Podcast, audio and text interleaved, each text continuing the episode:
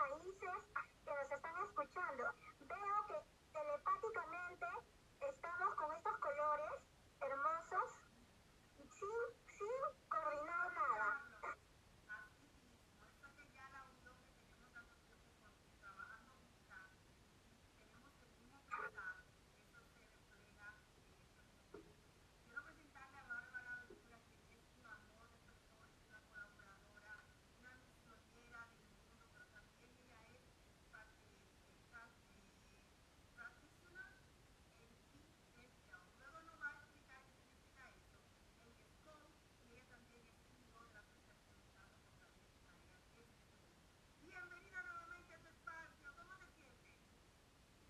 Muy feliz, thank you very much, muchas gracias.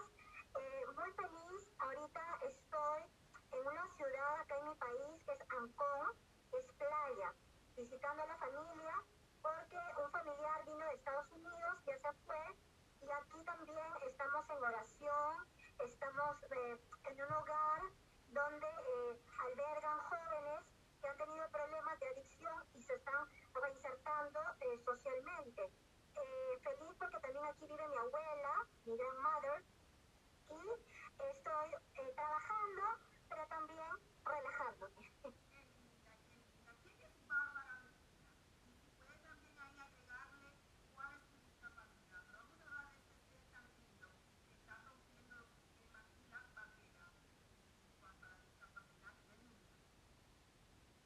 Bueno, Bárbara es una mujer luchadora física de nacimiento. So- Bárbara es una mujer con carácter, una mujer empoderada, que le ha costado mucho salir adelante, pero que ha tenido el apoyo de mi madre. He tenido el apoyo de mi madre, que ha sido padre y madre para mí, como muchas madres en el mundo, ¿no? Y que eh, también he sufrido, he llorado, me he levantado, eh, me he frustrado por momentos, eh, he aprendido de mis errores como cualquier ser humano. Hay momentos que uno se deprime porque no, no somos perfectos, ¿no? Eh, pero la idea es que sigamos trabajando, ¿no? Programando nuestra mente para tener excelentes resultados. Yo me considero una mujer muy exitosa, una mujer de Dios, una mujer que, que, que, que, usa Dios también para apoyar a los demás. Pero claro, no soy perfecta, ¿no? Y nadie es perfecto.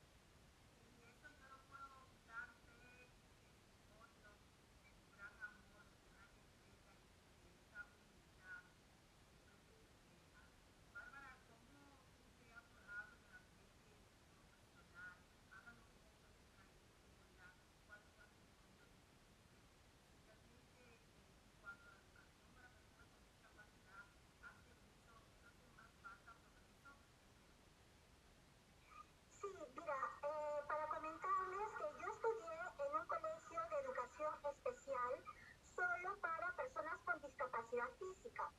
En ese momento yo tenía 5 o 6 añitos, en ese momento estaba mi padre con mi madre, como pareja. ¿no? Entonces, ambos me llevaron a ese colegio y lo que sirvió de mucho fue porque la directora, cuando me vio, escuchó que mis padres me decían barbarita, ¿no? Y yo ya iba a entrar a inicial, a kindergarten, ¿no? Entonces le, le dijo, no le digan barbarita, díganle bárbara, porque si no su mente nunca va a crecer, siempre va a ser una bebé, siempre va a estar tratada como una bebé. Entonces, eso a mis padres les sirvieron, pero a veces me decían barbarita por el cariño, porque por la discapacidad yo era muy flaquita, muy chiquita, muy pequeña. Entonces, pero eso eh, mi madre lo supo manejar, porque después de, de un tiempo mi papá se fue, entonces eh, mi mamá me sacó adelante, hizo una mujer muy fuerte, ¿no? Muy fuerte. Yo tengo mi carácter, como lo digo, yo te digo las cosas como son, te lo digo cara de frente, ¿no? Pero he aprendido también a manejar las palabras, porque muchas veces cuando uno dice una palabra, puede golpear más fuerte y marcar que tirarte una bofetada. Y, y eso es sumamente importante que las personas con discapacidad y los padres lo manejemos muy bien, porque si no, crecemos con resentimientos, ¿verdad? Y eso no ayuda a nada. Al contrario, tenemos que soltar esas emociones, decirles a Dios esas cargas y pedirle que nos ayude. Entonces, luego de que yo terminé toda mi primaria, secundaria, en ese colegio que me sirvió bastante porque no solo me daban terapias, me, daban, me enseñaban idioma, inglés, desde chiquita, me enseñaban que, si yo jalaba religión, no era muy buena la religión, me enseñaban lo que era teología y a mí no me gustaba porque yo no, o sea, no soy de las personas que son tan subjetivas, yo soy objetiva. Entonces cuando quería que lean un testamento de lo que decía San Mateo, que libro tal, que libro tal, a mí no me gustaba. Y ella me decía, tú pierdes tus diplomas, tus reconocimientos por este curso de religión. Eres como una brillantina, que quiere decir que brillas por un momento y luego se te va. Entonces esas palabras a como que me marcaron, ¿no? Porque yo no quería ser una brillantina, yo quería ser una mujer de éxito, una mujer que se levanta, que saca buenas notas, que la reconozca, no por vanidad, sino porque siempre son importantes esos reconocimientos personales y profesionales porque nos ayudan a seguir creciendo. Entonces llegó un momento hasta que yo llegué a tener hasta, hasta cuatro cursos jalados. ¿Por qué? Por ese curso. ¿Verdad? ¿No te escucho? Sí, pero eso fue más que todo en la época de la adolescencia, cuando ya me estaba enamorando, ¿no? Entonces como que, bueno, ya baja un poco, pero nuevamente regresé a mi estado académico muy bueno, siempre me, me, me sacaba buenas notas y me reconocían como una buena alumna. Entonces, luego de ello terminé toda la, la, la formación eh, escolar, estudié administración de empresas a nivel técnico, tres años acá en mi país, Instituto Superior. Y cuando ya estuve ahí en un instituto, que solamente yo era la única estudiante con discapacidad, aprendí, ¿no? O sea, aprendí a sobrevivir, aprendí a defender mis derechos desde pequeña, aprendí, aprendí a que si, si no me querían abrir la puerta, el portón, o si la clase la tenían que hacer en un primer piso porque no hay ascensor, yo no voy a subir a un segundo piso porque no es digno que me carguen. No es digno que me suban como si fuera un paquete a una clase. Entonces yo les explicaba, les explicaba y ellos me hacían caso, no escuchando nuestras demandas. Entonces, luego que terminé mi carrera, mis compañeros fueron muy, muy buenos apoyos para mí, porque a veces yo les ayudaba en algunas materias y ellas me ayudaban, ellas me ayudaban a ir a los servicios higiénicos, a tomar el break, o cosas por el estilo que yo no podía hacerlo sola. Y yo me trasladaba en un taxi particular.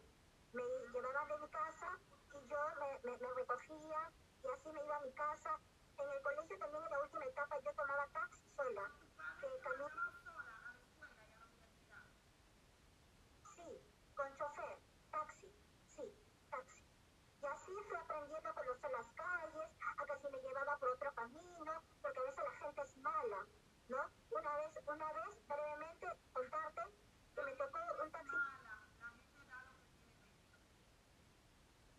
Sí, pero me tocó un taxista que era un poco, quería como, como insinuar, insinuarme. Y me decía, y me decía, yo era muy joven, era adolescente. Y yo, él me decía, ay, qué bonita que eres. Y se me quedaba mirando todo el tiempo en el espejo retrovisor del carro. Y uno siente esa presión. Y, y yo le decía, ¿por qué no maneja y por qué no mira la calle que nos podemos tener un accidente? Porque si usted me sigue molestando, yo le voy a decir a mis padres, a mi mamá, y lo voy a denunciar. Es decir, entonces, eso importante que la familia y en el colegio y todos te enseñen, ¿no?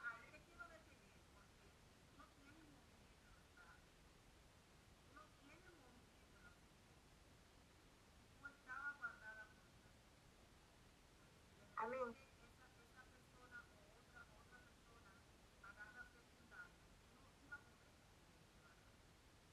Así es, efectivamente. Y es por eso que como mi limitación física, pues yo tenía que estar preparada mentalmente para yo brindarme esa seguridad de, a mí misma y no tener miedo delante de la gente, porque si uno muestra miedo, más te humillan y más te atacan.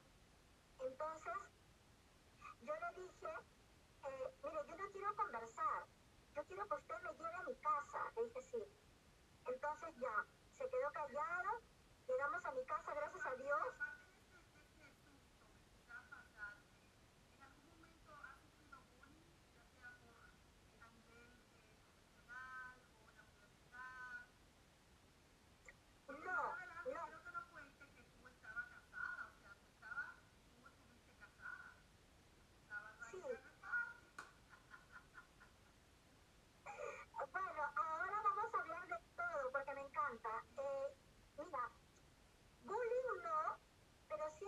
Discriminación porque mi ex esposo no tenía discapacidad, era alto, ojos verdes, uh, sí. Entonces ellos decían, o la gente decía, que quizá él estaba conmigo por algún interés económico, ¿no? Corta, por favor. Perdón, está entrando una llamada, voy a cortar.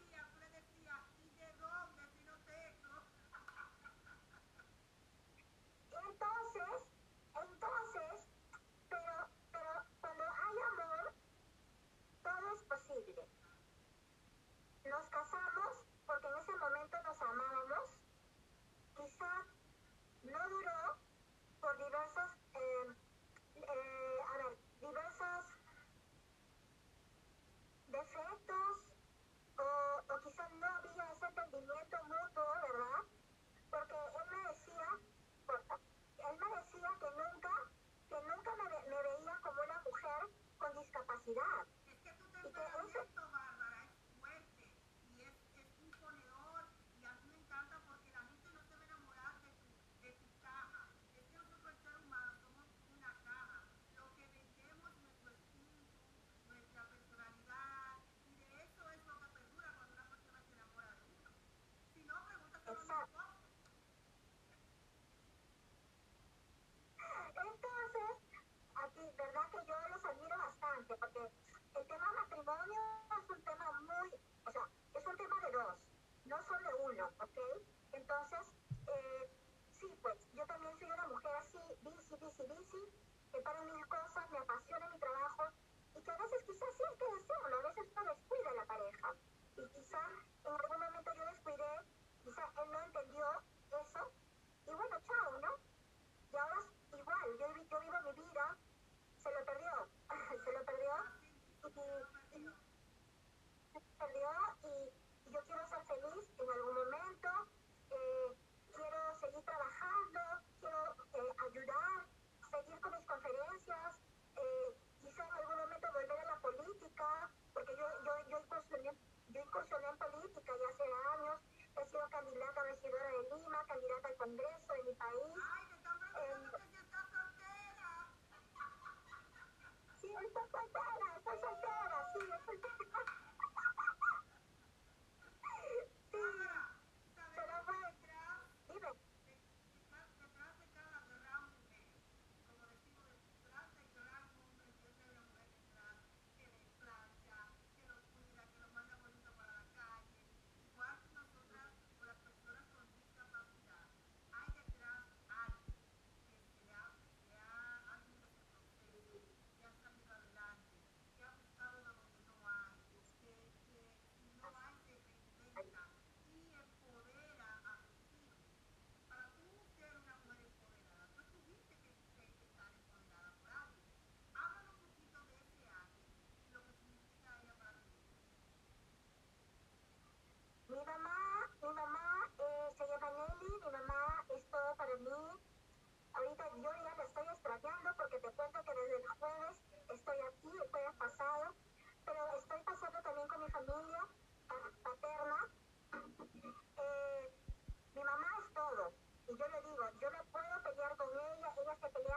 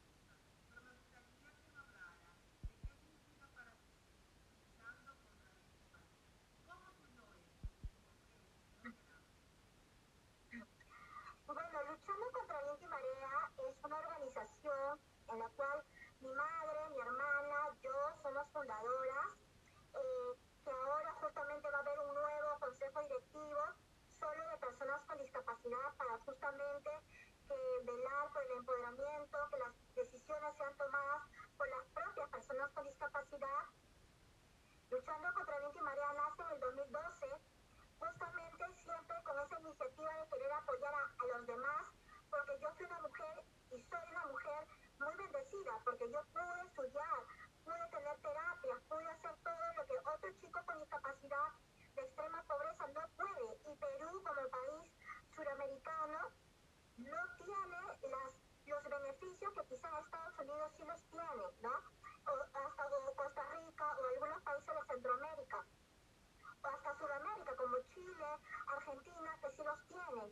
Entonces, eh, sin embargo, nosotros lo que trabajamos fuertemente es la incidencia de políticas sobre discapacidad, el adecuado abordaje de la discapacidad en medios de comunicación, la promoción del derecho a la autonomía y independiente a través de la formación de asistentes personales, que ya vamos a estar compartiendo. Quiero mandarle un saludo a Teo, Teo Chino Lindo, mi amigo que creo que está en el extranjero, en Estados Unidos, no sé dónde estás, que no te veo hace mucho tiempo, un beso para ti.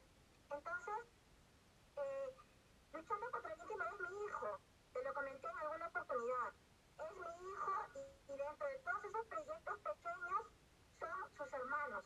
Entonces, yo mantengo mi tiempo ocupada con eso, porque esa es mi pasión, ¿no? Eh, me dicen dar charla para acá, dar charla para acá, algunas pagadas, otras no pagadas, porque yo no me lucro de la discapacidad.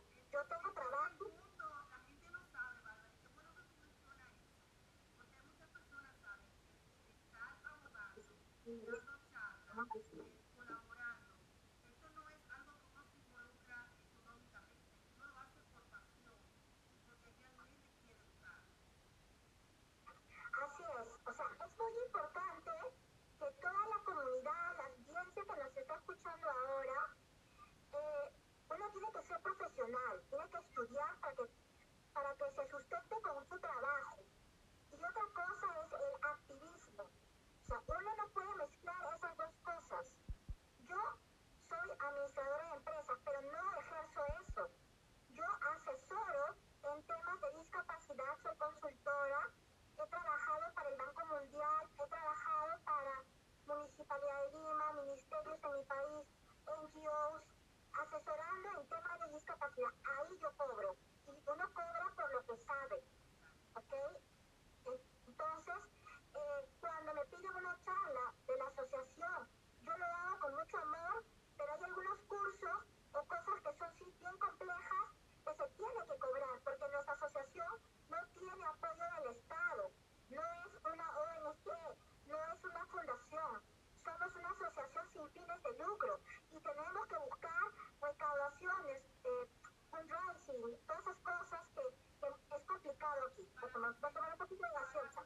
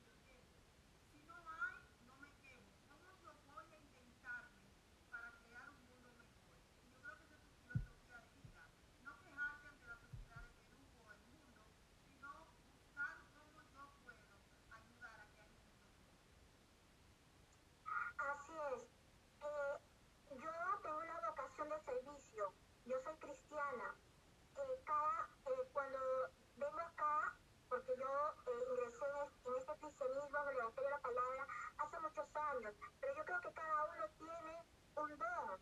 O sea, yo no voy a predicar, o, o algún día, no lo sé, pero yo, yo hablo o Dios me usa de otra forma. Y es mi forma de poder ayudar, empoderar, enseñar a mis pares, que son las personas con discapacidad, las familias. Es sumamente importante. Yo te admiro bastante por el trabajo que tú haces como madre y que sabes cuál es tu lugar y cuál es el lugar de tu hijo con discapacidad. Porque acá en el Perú o en otros países, eh, a veces los, los padres que tienen hijos con discapacidad ven a otras personas con discapacidad como si fuéramos sus enemigos. ¿Por qué? Te explico. Por ejemplo, no sé si habrás escuchado este tema de cuidadores. ¿ya?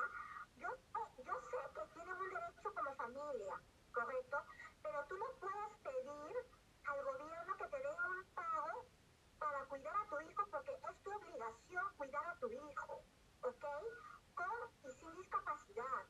Lo que tú tienes que hacer como madre es aprender, ver la ley, escuchar, ayudar a tu hijo, ver qué terapias necesita, eh, etcétera, etcétera, y creer en él. Si tú no crees en tu hijo, entonces tu hijo no va a salir adelante.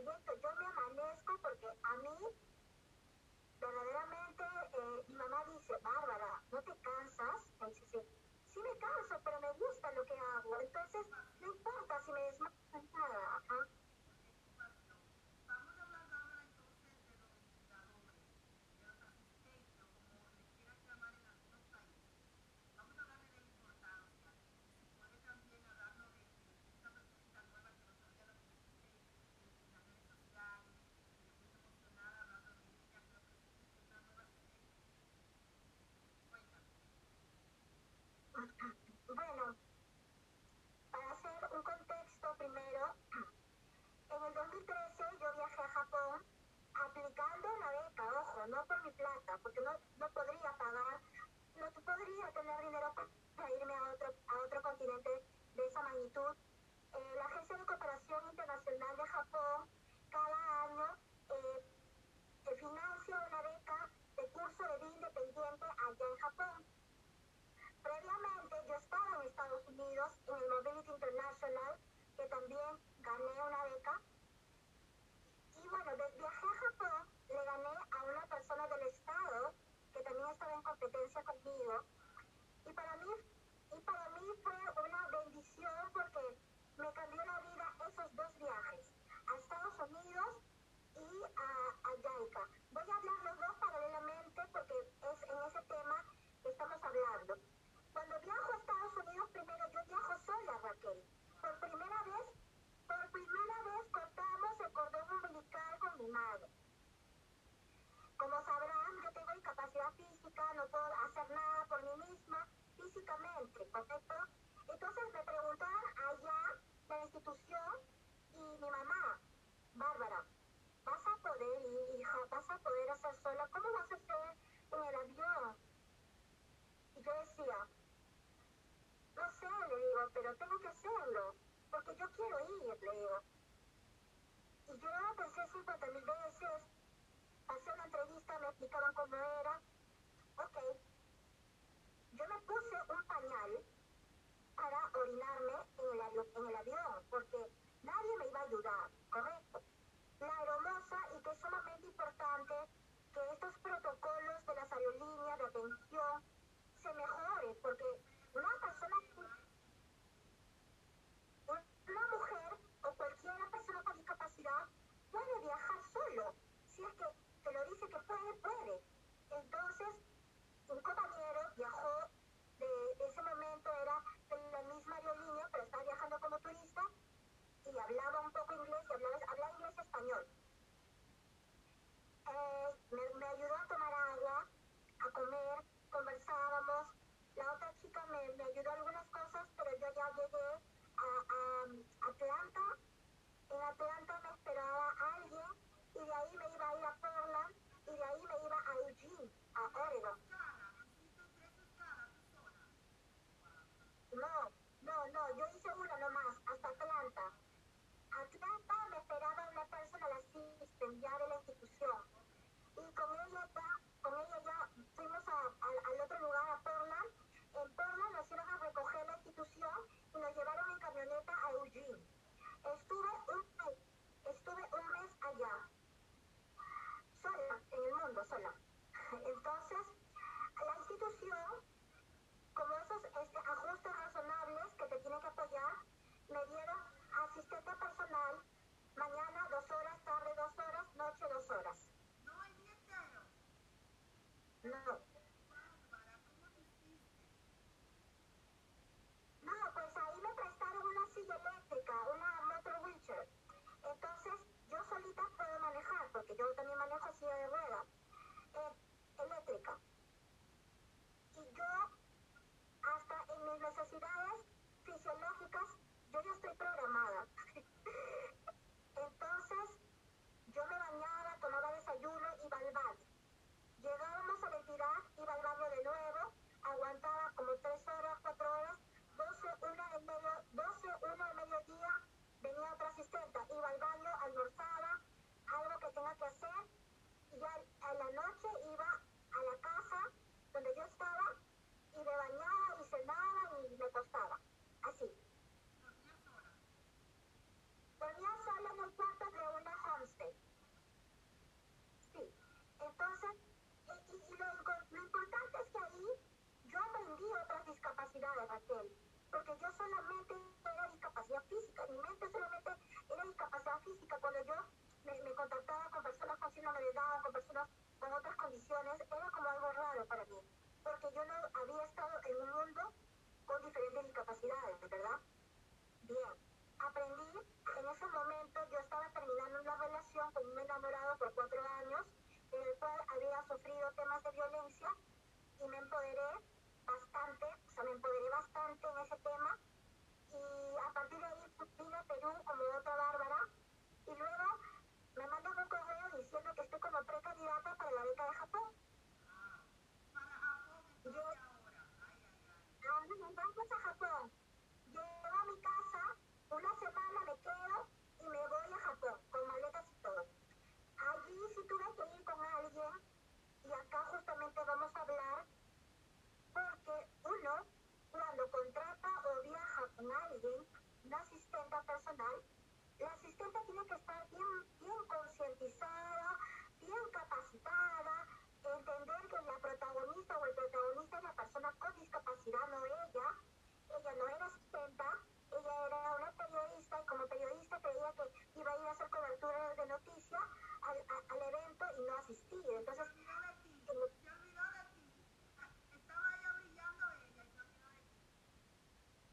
exacto. Y ahí chocamos mucho, chocamos mucho, chocamos mucho porque nos peleamos. Entonces, sí, y los, y los de la beca nos iban a regresar porque decían puedes llevar el curso de esa manera. Entonces yo le dije que se vaya ella, pues le digo, si yo ya he viajado sola a Estados Unidos, yo me puedo quedar, le digo, con una asistente japonesa. Entonces, pero la idea es que como habíamos viajado, asistenta y becaria, ambas teníamos que en nuestro Perú. Bueno, ella, ella no aprendió nada. La que aprendió fui yo, gracias a Dios, he podido formar a muchos asistentes personales que forman parte de nuestro equipo. Ahora, ¿qué es, qué es la asistencia personal? Para que se entienda. La asistencia personal es el servicio que brinda hombres y mujeres sin discapacidad a una persona con discapacidad para que pueda apoyar en todas sus actividades de la vida diaria. Desde aseo personal, actividades domésticas, recreación, preparación de comidas, eh, todo lo que no puedo hacer por mí misma, ella lo hace, pero con mis indicaciones, no como criterio de ella. Ella camina de acuerdo a la persona con discapacidad. Es brazos, piernas y ojos. Ahora, pasamos a lo que es un cuidador. El cuidador, como su mismo nombre lo dice, cuida. Y cuando cuida, tiene un nivel jerárquico, ¿verdad? Que no permite que la persona con discapacidad tenga una autonomía. Y cuando hablamos de autonomía, quiere decir que nosotros podemos tomar nuestras decisiones. Así nos equivoquemos, pero son nuestras decisiones. Y es mentira que las personas con discapacidad severa, que no puedan hablar, que no sé qué, que no sé cuánto, no puedan decidir si pueden. Están totalmente equivocados. ¿Y a ti qué cosa, Raquel?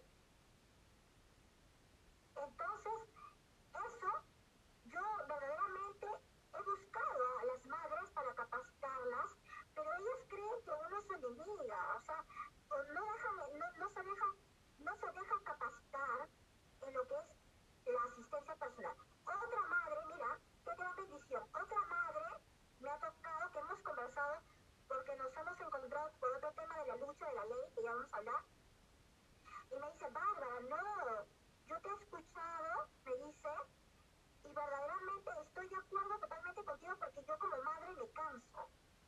Yo como madre, yo como madre me estreso. Yo como madre tengo tres hijos, uno de ellos o dos con discapacidad, no me acuerdo bien. Yo necesito tiempo para mí, para mi esposo también, para desestresarme. Es más, me dice, ¿por qué no pones asistentes personales para niños con discapacidad? Claro, le digo, esa es la idea, esa es la idea. Y gracias que, gracias que te encuentro, le digo, porque la verdad hasta ahorita no encuentro ni una madre acá en Perú que me apoye, le digo. Y creo que tú eres la primera. No, no has hablado de, de tu discapacidad, de ti, ajá, y hay personas que me están preguntando, ¿cuál es la discapacidad? ¿Cómo crecemos? Si fue al nacimiento, si fue al nacer, o ya tuve niña, si es un problema de genética, cuéntanos un poquito de eso. Sí, un ratito, perdón. Claro, bebe agua porque yo sé que hay que beber agua. Yo, mira, me tomo mi agüita también porque no es fácil estar hablando una hora ahí con tanta información. Bueno, sí, yo amo la Coca-Cola, te Escúchame, entonces yo nací con esta discapacidad que se llama artrogriposis múltiple congénita, ¿no? Lo que le llaman ustedes múltiple congenital artrogriposis, ¿no? Eso impide el crecimiento y desarrollo de las articulaciones, no es degenerativo, pero con terapias, operaciones, entre otras, tú puedes mejorar, Pero yo avancé hasta donde pude. O sea, yo he tenido ocho operaciones, Raquel, desde niña. Yo nací muy, muy, muy torcida. Mis piernas estaban muy pegadas. Luego voy a poner el video para que me vean. Voy, a poner, agarro el celular.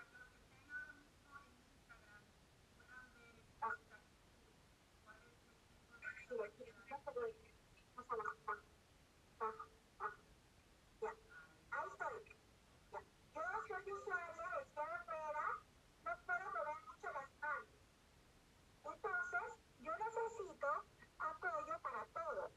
eso no quiere decir de que yo no pueda usar mi computadora. Yo puedo usar mi computadora con un programa especial, ¿no?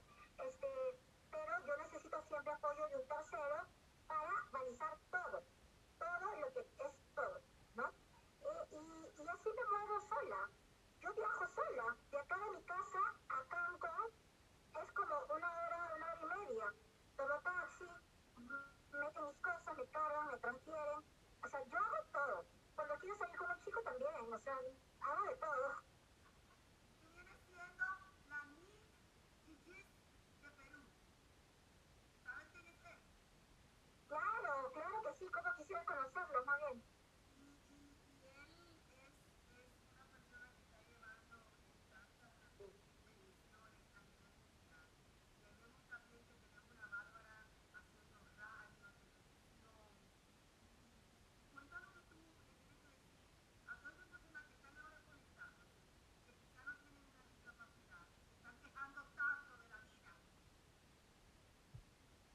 Bueno, la verdad, en esta vida, en este mundo, muchas veces todos perdemos una bendición, perdemos oportunidades, o por flojera, o por miedos, o porque son hijitos o hijitas de mamá y papá que lo tienen todo y no lo saben aprovechar. Eh, es muy importante valorar lo que tienes, ¿ok? Valorar lo que tienes agradecer a Dios por lo que te da, por lo que no te da y por lo que te dará. ¿Ok? Eh, también, eh, para mí y para cualquier ser humano, nosotros somos seres resilientes. Nosotros tenemos esa capacidad de dar solución a nuestros problemas, como sea, actuando bien, siempre, ante los ojos de Dios. No, no hacer cosas ilícitas, cosas, no sé, drogas, alcohol, prostitución, nada de esas cosas nos va a ayudar a nada. Ah, yo lo único que les puedo decir es que sigan adelante, tracen sus sueños, que los sueños de ustedes mismos los pueden cumplir. Ustedes son forjadores de su destino, no cada uno es forjador de su destino.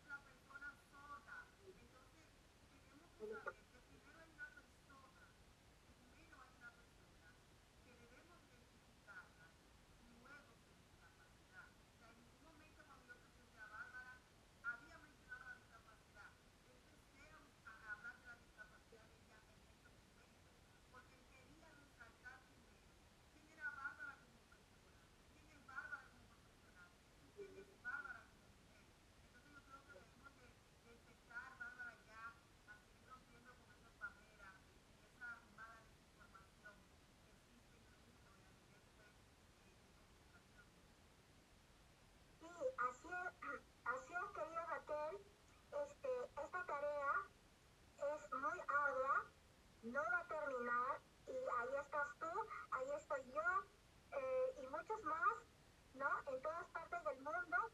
Eh, me encanta porque sinceramente quiero agradecerte porque yo he trabajado con otros periodistas de otros países y que los cuales yo agradezco mucho.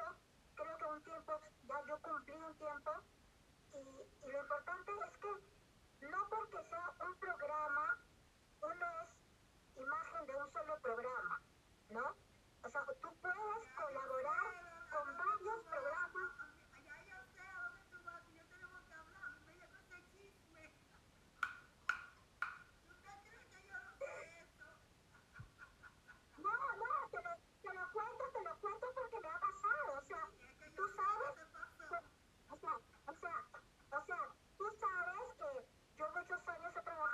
distintos programas, pero no es algo pagado, es algo ad honorem.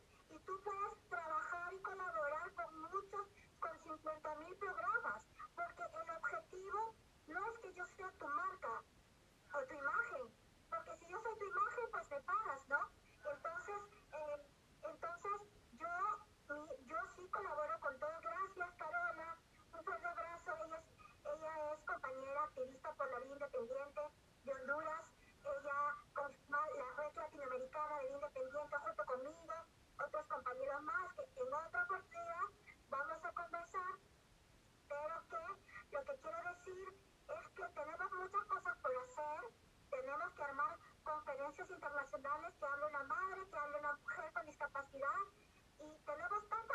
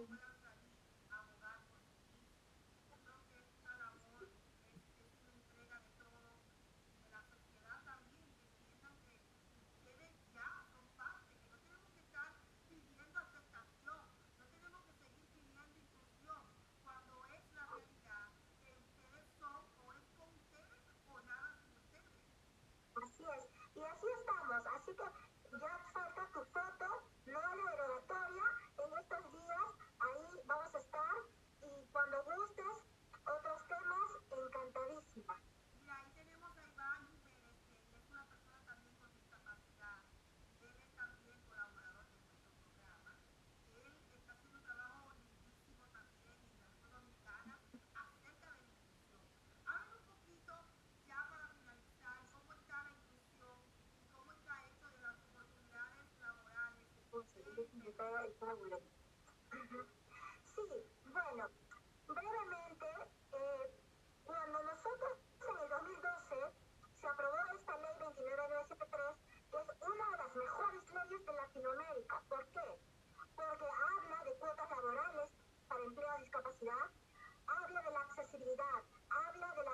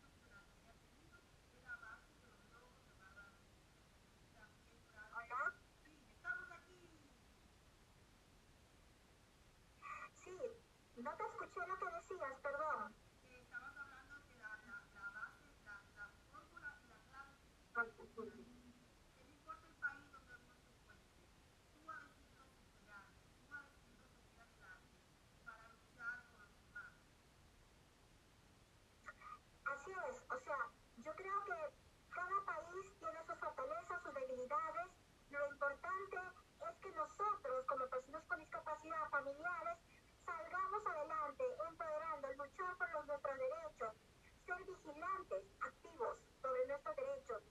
Y si tú quieres cambiar el mundo, cambia tú mismo, ¿no? Tú tienes que cambiar tú mismo para cambiar a la sociedad. De eso se trata, a seguir luchando juntos. La unión hace la fuerza.